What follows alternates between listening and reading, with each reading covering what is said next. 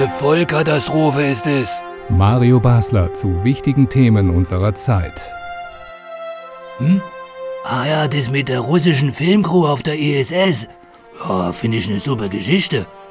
Endlich mal wieder ein Produzent, der bereit ist, Kohle für Originalschauplätze auszugeben. Habe ich zuletzt bei Star Trek gesehen, glaube ich. Ja? Na jedenfalls, mit denen ganze künstliche Pfuscherei am Computer aller Independence Day oder so ein Mist, da kriegt mich keiner mehr ins Kino.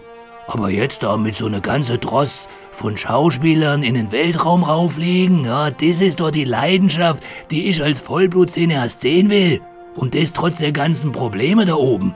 Zum Beispiel, wie soll denn so ein Schauspieler beim Auftritt oder aufschweben, in der Schwerelosigkeit taumelnd die Markierung für die richtige Position treffen, ne?